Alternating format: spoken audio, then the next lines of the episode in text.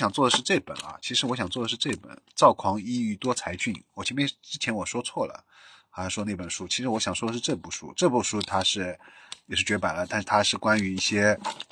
就是像梵高啊、贝多芬啊这些人，他们都是，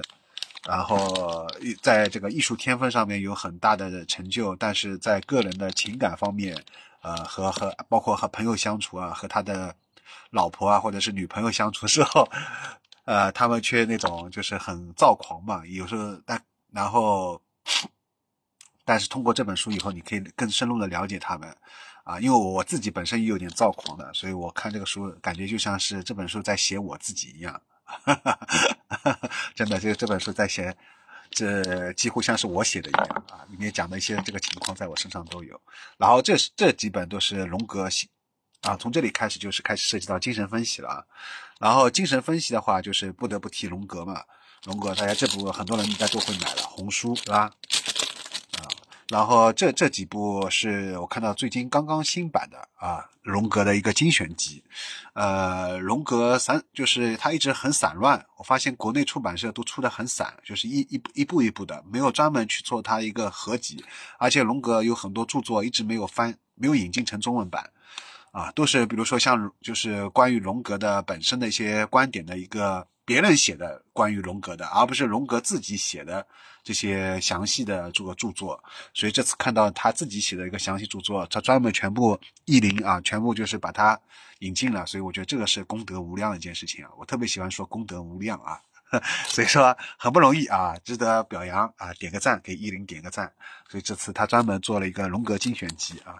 啊，我不知道是不是他这次把那个荣格所有作品都引进了，反正就这几部我我能买的都买了。然后我当时为了买个最低价，我还在呵 呵京东和淘宝反复比较。啊，以争取到每每每一本都是最低价格来买入。后来我发现我真的是浪费时间，因为你的生命是时间组成的嘛，而时间是非常宝贵的，生命是非常宝贵的，时间也是非常宝贵的。你与其一本为了便宜什么一两块钱、两三块钱，再然后在淘宝上花一个小时，最后终于 这样了，还不如直接快一点，把这一个小时去看书，然后剩下的。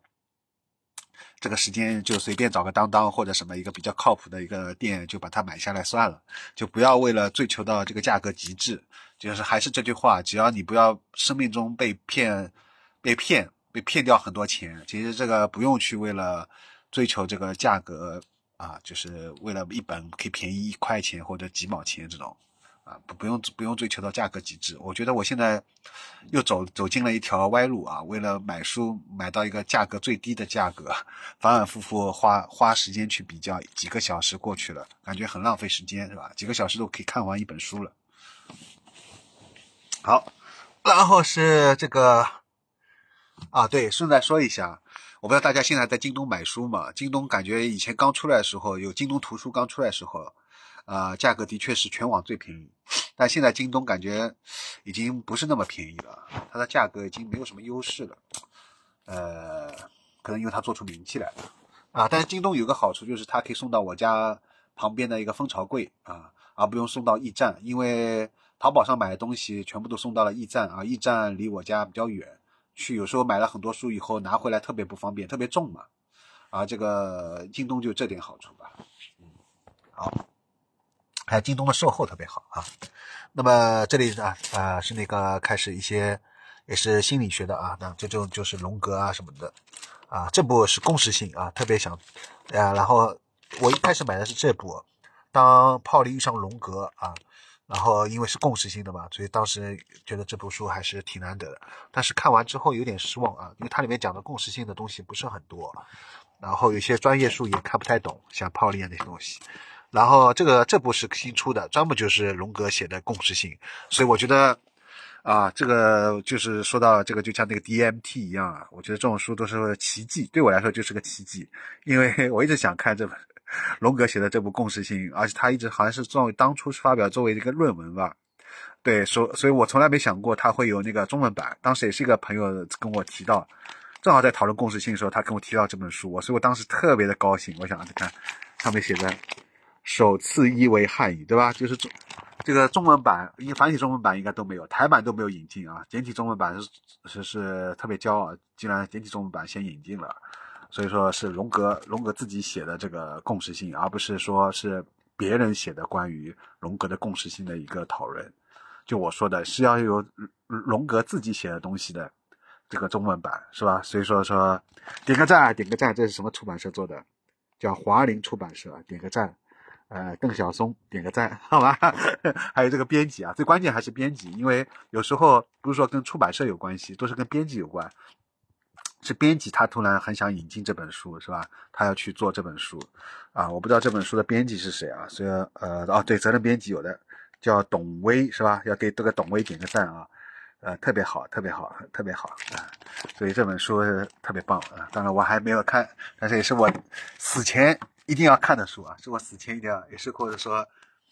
对，是很棒的。我到时候会做的，因为我对共识性特别感兴趣啊，特别喜欢。好，然后这里这里一些都是大家都能买到的，《荣格自传》《荣格与炼金术》啊，《荣格心理学与藏藏传》是吧？还有什么《占有还是存在》啊什么的。然后这里一排呢，这里开始是那个弗洛伊德的，弗洛伊德呢就是。呃，是精神分析的鼻祖嘛？他创创建了精神分析，然后后来他跟荣格有矛盾啊，他们俩就分道扬镳了，很可惜，对吧？呃，然后但是荣格和弗洛伊德东西我都很喜欢啊啊，当然弗洛伊德有一些偏激的东西，但是弗洛伊德还是有很多创新的观点啊。呃，现在大家好像都对弗洛伊德的这个归结到他都归结到那个 sex 上面，因为来抨击嘛，但是很少有人去。就是真正去看弗洛伊德跟萨克斯以外的一些东西，比如说弗洛伊德还写过那个一个就是关于啊经常说错话啊是哪一部啊？他会经常呃是哪一部？现在一下子找不到了啊啊，这他也研究过那个，所以我觉得这些东西是很少有人去关注的。然后这一套也就是是当初有一个也很喜欢这个精神分析还有喜欢心理学的一个朋友啊。认识的以后，他给我推荐的。我当时还是在上海福州路的这个书城，还是哪个书店里面买的，反正一套都买下来了。这套应该也绝版了，买不到了。嗯，然后现在当然有新版啊，然后里面又会有那个像他那个呃一些精神分析其他学家的，除了弗洛伊德、除了荣格以外，包括弗洛姆啊，还有其他的一些精神分析的那个作品啊。但是现在好像。呃，精神分析有点没落了啊，现在好像是有个什么其他的一些应用心理学的那个发展啊，好像势头超过了精神分析。但对我个人来说，心理学最吸引我的这个流派还是这个精神分析啊，精神分析。所以说我还是希望能，以后把这个精神分析的这个东西，我还继续把它研究，并且学习和看完啊。我现在看的比较少。好，是关于学一些躁狂抑郁的啊，精精神。抑郁方面的书，这这些我都看了，我都觉得很写的很不错，所以我也给大家推荐一下。然后特别是这部就是那个叫什么，呃，美国文化中的躁狂和抑郁啊，这这这这这这这一本书也是绝版了。这本书当时也是跟一个朋友，跟一个人一起在逛书店的时候他推荐的啊，我当时就买了，然后特别有意思，他就是把一些大家都知道的像贝贝多芬啊、梵高啊这些，反正就历史上很有名的一些艺术家。他根据这些艺术家的一些挖一些这些艺术家的一些八卦和他的一些这种东西，然后可以探究他的那个艺术为什么那么成就那么高，但为什么性格脾气那么差，还有他的感情遭遇为什么那么失败啊？很多人不是离婚嘛，其实都是跟躁狂抑郁相关。而这本书强烈推荐，特别喜欢，以后来专门做一个专题介绍一下啊。好。